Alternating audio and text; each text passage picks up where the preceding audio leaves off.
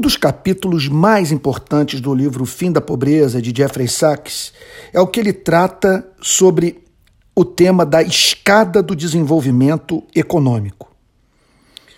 Diz Jeffrey Sachs: se o desenvolvimento econômico é uma escada em que os degraus mais altos representam passos acima no caminho do bem-estar econômico, há cerca de um bilhão de pessoas no mundo, isso aqui dados de 2004 2005, ou seja, um sexto da humanidade, que vivem na miséria, tão doentes, famintos e destituídos que não conseguem pôr um pé nem no primeiro degrau da escada do desenvolvimento. Você está entendendo isso?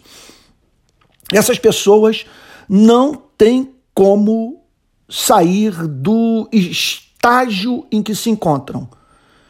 Permanecem, portanto, na miséria sem chance de subirem um primeiro degrau.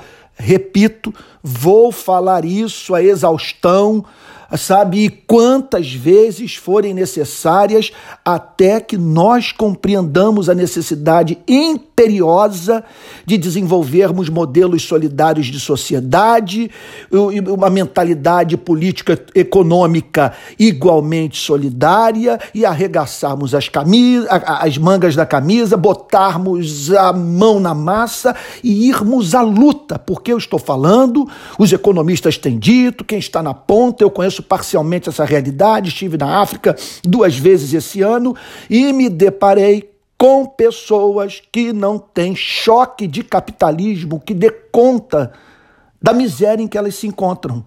Porque não tem investidor que vai botar centavo num lugar no qual não há infraestrutura crítica não haja, portanto, é, infraestrutura para energia, portos, estradas, por exemplo, e não haja capital humano, pessoas gozando de boa saúde e que tenham passado por uma formação que lhes possibilite, portanto, é, alcançar aquela qualificação profissional que as habilita à entrada no mercado de trabalho. Então, são pessoas tão doentes, famintas e destituídas que não conseguem pôr um pé nem no primeiro degrau da escada do desenvolvimento. Essas pessoas são as mais pobres dos pobres ou os miseráveis do planeta. O que eu quero dizer é que essa gente deveria ser nossa meta missionária número um. Eles vivem em todos os países em desenvolvimento. Nos países ricos existe pobreza, mas não miséria. São pessoas que, se forem vítimas de uma seca ou inundação séria, ou um episódio de doença grave, ou um colapso do preço no mercado mundial do seu produto agrícola, o resultado será provavelmente o sofrimento extremo e talvez as, a, a própria morte. Os ganhos em dinheiro são tostões por dia.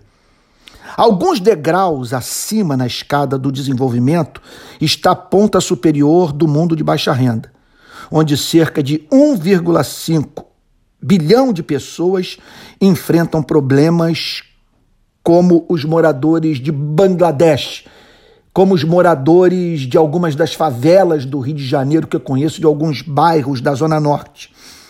Embora a segurança cotidiana esteja assegurada, elas lutam nas cidades e no campo para viver dentro do orçamento.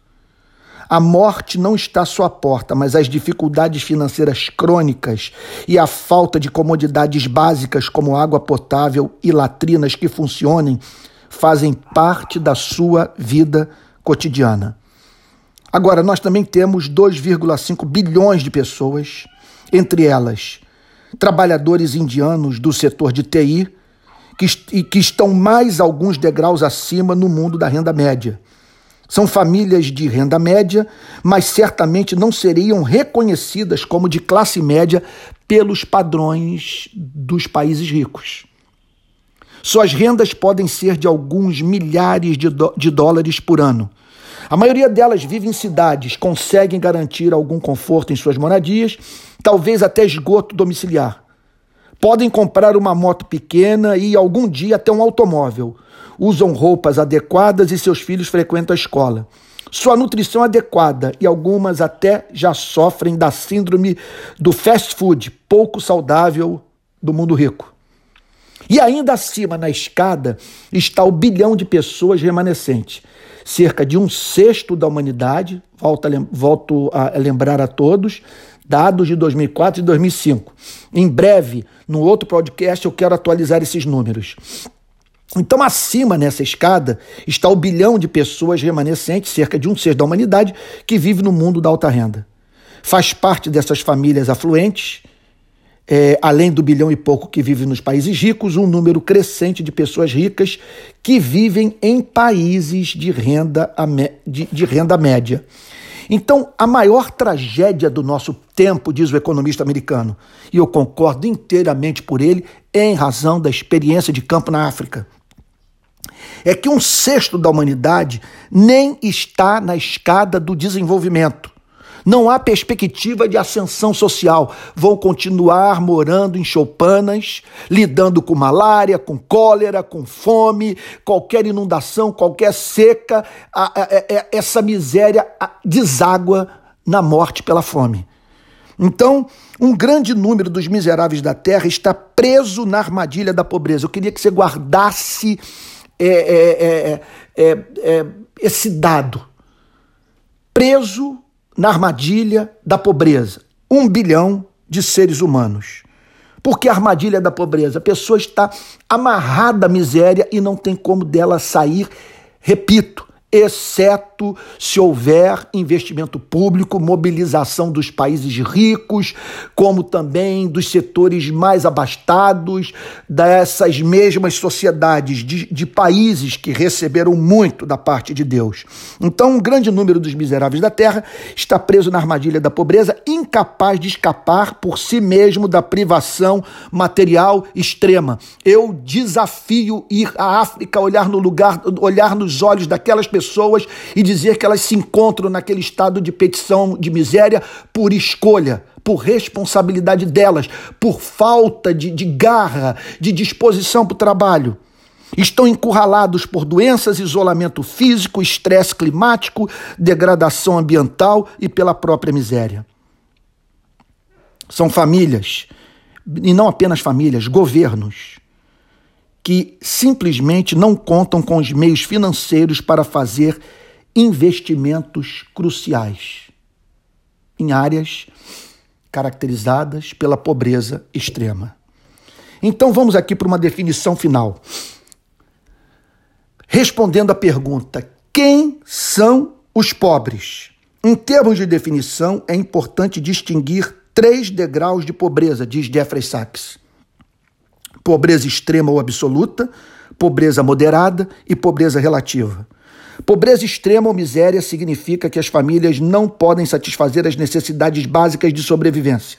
Elas sofrem de doença crônica, não têm acesso à saúde, não dispõem de água potável e esgoto, não podem oferecer educação para alguns ou todos os filhos e talvez não tenham um abrigo rudimentar ou um teto para proteger da chuva, uma chaminé para tirar a fumaça do fogão e artigos básicos de vestuário como sapatos. Eu estou querendo dizer o seguinte: essa gente deveria ser o nosso foco missionário, no sentido de levar justiça social, dignidade de vida para elas e o evangelho de Jesus Cristo. A pobreza moderada refere-se, em geral, a condições de vida em que as necessidades básicas são satisfeitas, mas com muita dificuldade.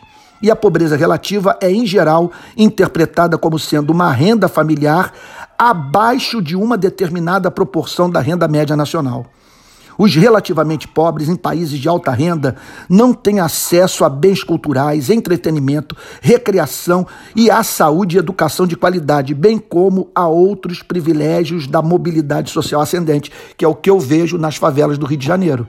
Ok? Então, que Deus desperte a nossa consciência, o nosso coração para combatermos a miséria, levando o evangelho integral a partir de um amor integral.